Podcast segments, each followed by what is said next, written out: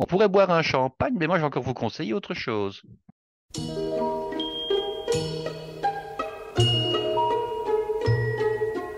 Les fraises des bois reviendront, mûrissantes et parfumées, d'année en année, d'année en année, elles couvriront tout. Chers amis, bien le bonjour. Euh, bonjour Guy. Bonjour Claude. Comment vas-tu Guy pour cette euh, Eh bien, ça va toujours. Bon, bon, eh bien, très bien. C'est l'été, donc euh, euh, voilà, c'est l'été, il fait hein. beau, euh, on en profite. Alors, qu'est-ce qu'on fait? Ben, on a de l'inspiration, on fait des desserts. Voilà, voilà. Et alors, j'avoue que quand j'ai vu la photo de ce, de ce dessert, je me suis dit, effectivement, il y a un dessert puisqu'il y a le, le- le biscuit, le, le cigare, là. Et je me suis dit, mais enfin, euh, mais on dirait des carottes rouges. Ah oui, on Euh, pourrait croire que ce sont des carottes ou que ce sont des, des betteraves rouges ou bien on ne sait quoi. Eh bien non, eh bien non, ce sont des fraises dont je vais vous parler aujourd'hui. Ce sont des fraises tout à fait particulières, relativement rares d'ailleurs, mais qu'on peut trouver en Belgique et également en France. Alors, est-ce que je peux donner le, le titre que tu Eh as? bien sûr. Hein, voilà, tu, très, très, très, euh, avec un peu de romantisme, Guy a nommé cette recette qu'il a réalisée, bien sûr, chers amis, Souvenir de Charles Machirou, sorbet champagne, violette euh, de Toulouse et sablé rose. Eh Guy, oui, nous vous avons, avez, vous nous, avez nous avons besoin de tes explications. Alors, le souvenir de Charles Machirou, qu'est-ce que c'est? Eh bien, c'est le nom donné à ces fraises. Alors, comme nous préparons, bien entendu, ce n'est pas un secret, puisque nous allons le dire à nos auditeurs, nous préparons un petit peu la, les émissions euh, avant l'enregistrement. Nous allons parler de ce fameux Charles Machirou. Oui, Alors, Charles Machirou était un pépiniériste belge euh, qui avait vécu donc à la fin du 19e et au début du, du 20e siècle euh, dans la région liégeoise. Alors, il a commencé sa carrière d'abord comme jardinier au service d'une comtesse. Alors, après, il est devenu indépendant. Et puis, il se fait que dans sa pépinière, il y avait des fraisiers. Il y avait euh, deux variétés de fraisiers qui, à un moment donné, se sont croisés, tout simplement. Et lorsque les variétés se sont croisées, il a sélectionné les plants et il a obtenu cette fameuse fraise qui, par la suite, portera son nom. Mais dans un premier temps, elle ne portait pas son nom. on ne savait pas la nommer. Pardon. On ne Alors, savait pas la nommer. elle ne portait pas son nom, et en fait, elle était tout simplement le résultat du croisement entre une fraise qu'on appelle euh, Ville de Paris, mais Hein qu'on appelait localement euh, la merveille de Tillange, et qui était croisée avec la tardive de Léopold. Mhm. Et alors, lorsque ce croisement-là a été fait, il a continué, je dirais, à, à sélectionner, je dirais, les meilleurs plants hein, chaque année, de manière à fixer, je dirais, la variété. Alors, cette variété, elle a la particularité euh, de donner de très grosses fraises qui sont non pas rouges, mais qui sont grenats. Alors, c'est assez intriguant parce que lorsqu'on voit ces fraises-là, et j'étais allé à Ouépion, euh, je dirais qu'il y a vraiment le, centre névralgique de la fraise en Belgique, où on produit, je pense, les meilleures fraises du pays, euh, à la petite cabane où j'en achète. Ils ont plusieurs variétés, mais là, ils étaient avec des fraises qui avaient cette couleur grenat. Et dans un premier temps, je me suis dit, mais tiens, mais ces fraises, ben, elles ont eu chaud, quoi. Elles sont restées mises à la vente et au soleil pendant, pendant, pendant un jour ou deux, ce qui n'était évidemment pas le cas. Et puis, euh, lorsque je les ai euh, nettoyées, lorsque je les ai coupées, je dis, ah mais non, ça, ce sont des Charles Machigou, parce que je connaissais, euh, je connaissais cette fraise-là, j'en avais déjà consommé, et je la connaissais donc de nom, et je connaissais ses caractéristiques. Donc, c'est une fraise qui est relativement grosse, qui est grenat à l'extérieur et qui est rouge sang à l'intérieur. Il n'y a pas de traces ou très très peu de traces de blanc ou de vert à l'intérieur, contrairement aux autres fraises qui sont d'un beau rouge fraise à l'extérieur et quand on les coupe, elles sont roses ou elles sont même blanches au milieu, parfois relativement dures et sans goût. Là, c'est une fraise qui a du goût, je dirais, jusqu'au milieu du, du cœur, si je peux employer l'expression. Oui, oui, Donc, oui. après la mort de Charles Machirou, eh bien, euh, on a continué à appeler ces fraises, en fait, souvenir de Charles Machirou, euh, en son, en son honneur, tout simplement. Bah oui.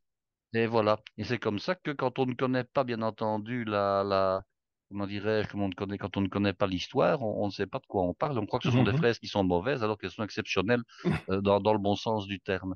Mhm. Alors, euh, on continue à cultiver ces fraises donc dans la région où elle a été créée, pas seulement, on les cultive également à Ouépion, le long de la Meuse. Et il y a une fête qui est organisée à Votem, tout près de Liège. C'est la fête, la fête de la fraise qui est organisée le quatrième, la quatrième semaine du mois de juin, puisque c'est maintenant qu'elle est, euh, disons, vraiment à son, Ah son oui. apogée, tout simplement. Mmh, mmh. Alors, pour réaliser ce dessert, ce n'est pas compliqué du tout. Euh, c'est simplement une salade de fraises que j'ai agrémentée. Alors, pour réaliser la salade de fraises proprement dit, pour quatre personnes, vous aurez besoin d'un ravier de 500 grammes de fraises.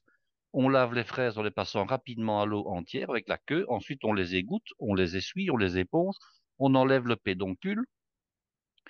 On enlève le pédoncule, on coupe les fraises. Alors, selon la taille, on les coupe euh, en deux, en quatre, en six. Bon, ça dépend un Oui. petit peu. On ne fait pas des trop gros morceaux. Hein. On coupe la fraise. On ajoute l'équivalent d'un demi-jus de citron. Et puis, je ne mets pas de sucre. Je mets tout simplement soit euh, 4 cuillères à potage de sirop de fraise, donc du sirop de fruits, genre euh, Tesser pour donner une marque, mais il y en a Mhm, d'autres. hein mhm. euh, qui existe évidemment en variété et sucrée et sans sucre, ou éventuellement un sirop de violette. Ça marche très très bien aussi. Hein, Il Mhm, existe donc des sirops de violette à diluer dans de l'eau. Vous mettez l'équivalent d'une petite cuillerée par personne. Alors, si vous voulez garder un côté très peu sucré, ben, pour quatre personnes, vous mettez uniquement deux grosses cuillères de sirop. Si vous voulez que ce soit un tout petit peu plus sucré, vous pouvez en mettre une par personne, donc l'équivalent de quatre. Mhm, Et vous pouvez aussi mélanger, par exemple, violette et sirop de fraise. Ce n'est Mhm. pas un problème, deux de chaque, par exemple. mhm. Alors, vous aurez besoin également de quatre quenelles de sorbet au champagne ou un sorbet au vin blanc. Alors, je ne vous cacherai pas que j'ai utilisé ici un sorbet au rufus. Alors, le rufus, qu'est-ce que c'est? C'est le fameux mousseux méthode euh, traditionnelle qu'on ne peut plus appeler méthode euh, champenoise, mais Ouais. qu'on produit, euh, je dirais, euh, sur des terrains calcaires de la province du Hainaut. Euh, c'est un vin qui est très similaire au champagne, même si euh, les champenois, évidemment, font tout pour euh, qu'on ne puisse pas trouver la moindre référence à leur noble produit. Mais enfin, voilà, c'est un équivalent. Et ben voilà, j'ai acheté dans le commerce, hein, je ne l'ai pas fabriqué moi-même, j'ai acheté du sorbet au Rufus, mais vous pouvez très bien prendre un sorbet au champagne, il n'y a pas de problème. Alors, deux sablés roses de Reims. Alors, par petite explication, les sablés roses de Reims, de Reims, on connaît tous les biscuits roses de Reims. Oui, c'est Et ce alors, la biscuiterie Fossier euh, utilise comme matière première pour ses sablés des sablés de forme ronde. Elle utilise des biscuits roses qu'elle va moudre, qu'elle va euh, réduire en poudre et qu'elle va utiliser comme ingrédient de base pour refabriquer des sablés après. Hmm. Alors, j'ai utilisé donc des sablés roses de Reims que j'ai tout simplement réduits en poudre. Alors, quand on voit des recettes où on vous dit, ah, vous devez prendre euh, un sachet et puis prendre un rouleau à tarte et écraser les sablés, blablabla. non, il y a beaucoup plus simple. Vous mettez vos sablés 2, 3, 4, 5, 6 selon la quantité dont vous avez besoin dans un sachet en plastique effectivement, donc type sachet à surgeler. Et puis vous prenez tout simplement une cuillère, une cuillère à potage.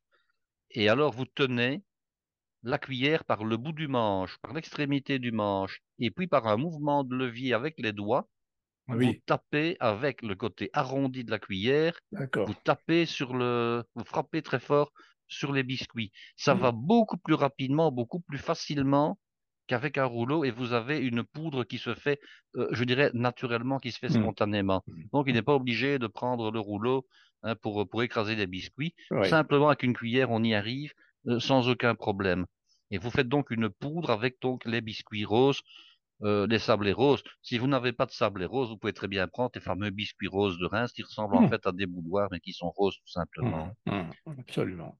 Alors, euh, 4 cuillères entremets de brisures de violettes cristallisées. Alors, les brisures violettes cristallisées, bon, moi je les achète au kilo, c'est relativement cher. Ce sont des véritables fleurs, donc des véritables violettes de Toulouse qui sont euh, cristallisées avec du sucre et de la gomme adragante. Bon, c'est ce qu'on trouvait anciennement dans les boîtes de dragées lors des baptêmes. Alors, il n'est pas Oui. nécessaire d'acheter tout ça, le premier choix où les fleurs sont entières et de première qualité. Les brisures pour ce genre de dessert conviennent euh, sans aucun Oui, problème et c'est nettement moins cher. Oui, oui, oui. Donc ça, vous les mettrez en garniture.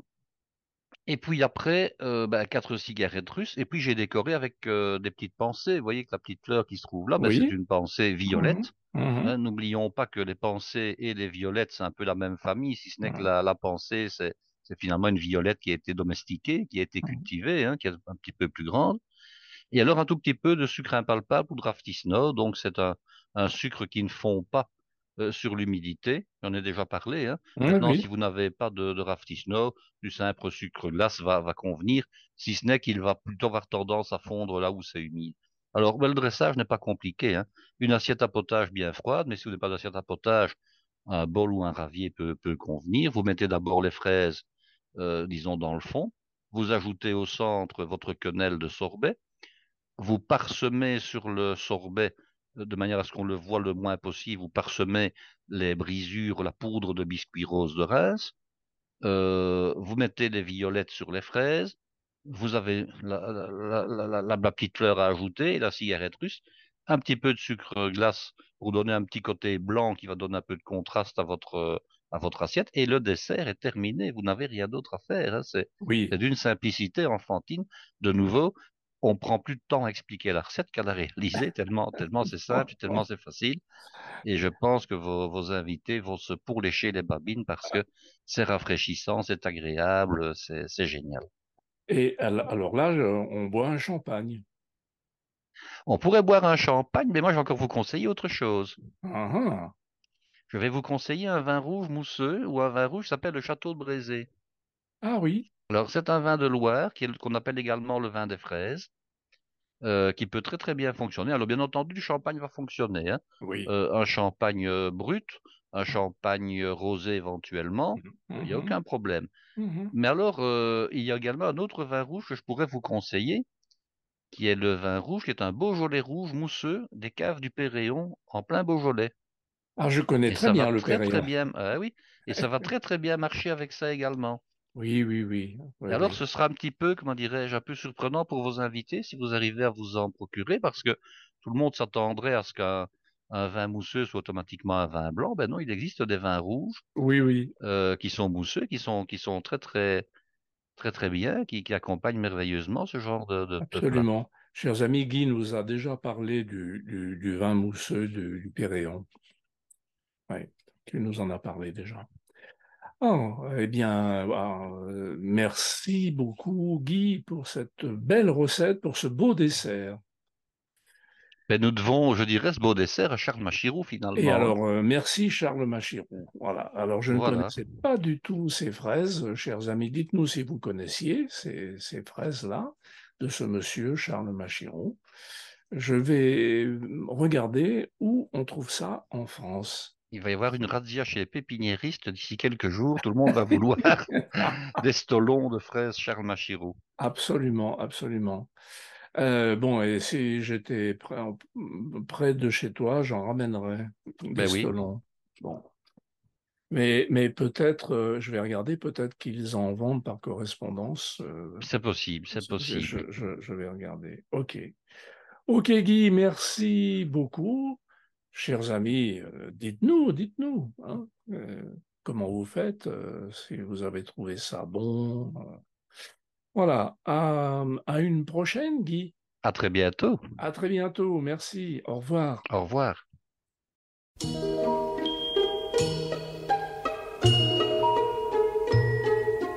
Les fraises des bois reviendront,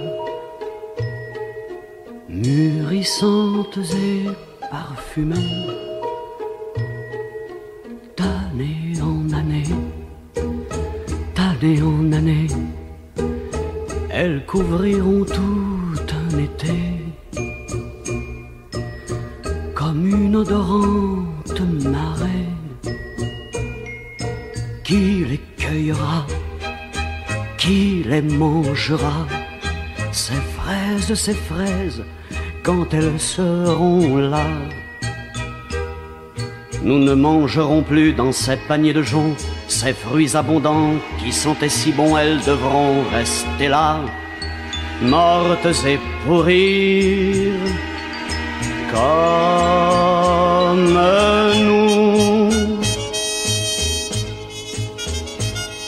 Les fraises des bois reviendront, mûrissantes et parfumées, d'année en année, d'année en année, elles couvriront tout un été, comme une odorante marée. Mais qui les cueillera, qui les mangera? Ces fraises, ces fraises, quand elles seront là, nous n'aurions jamais cru à tous ces lendemains qui rapporteraient au creux de nos mains l'odeur de ces fraisiers qui refleuriront à jamais.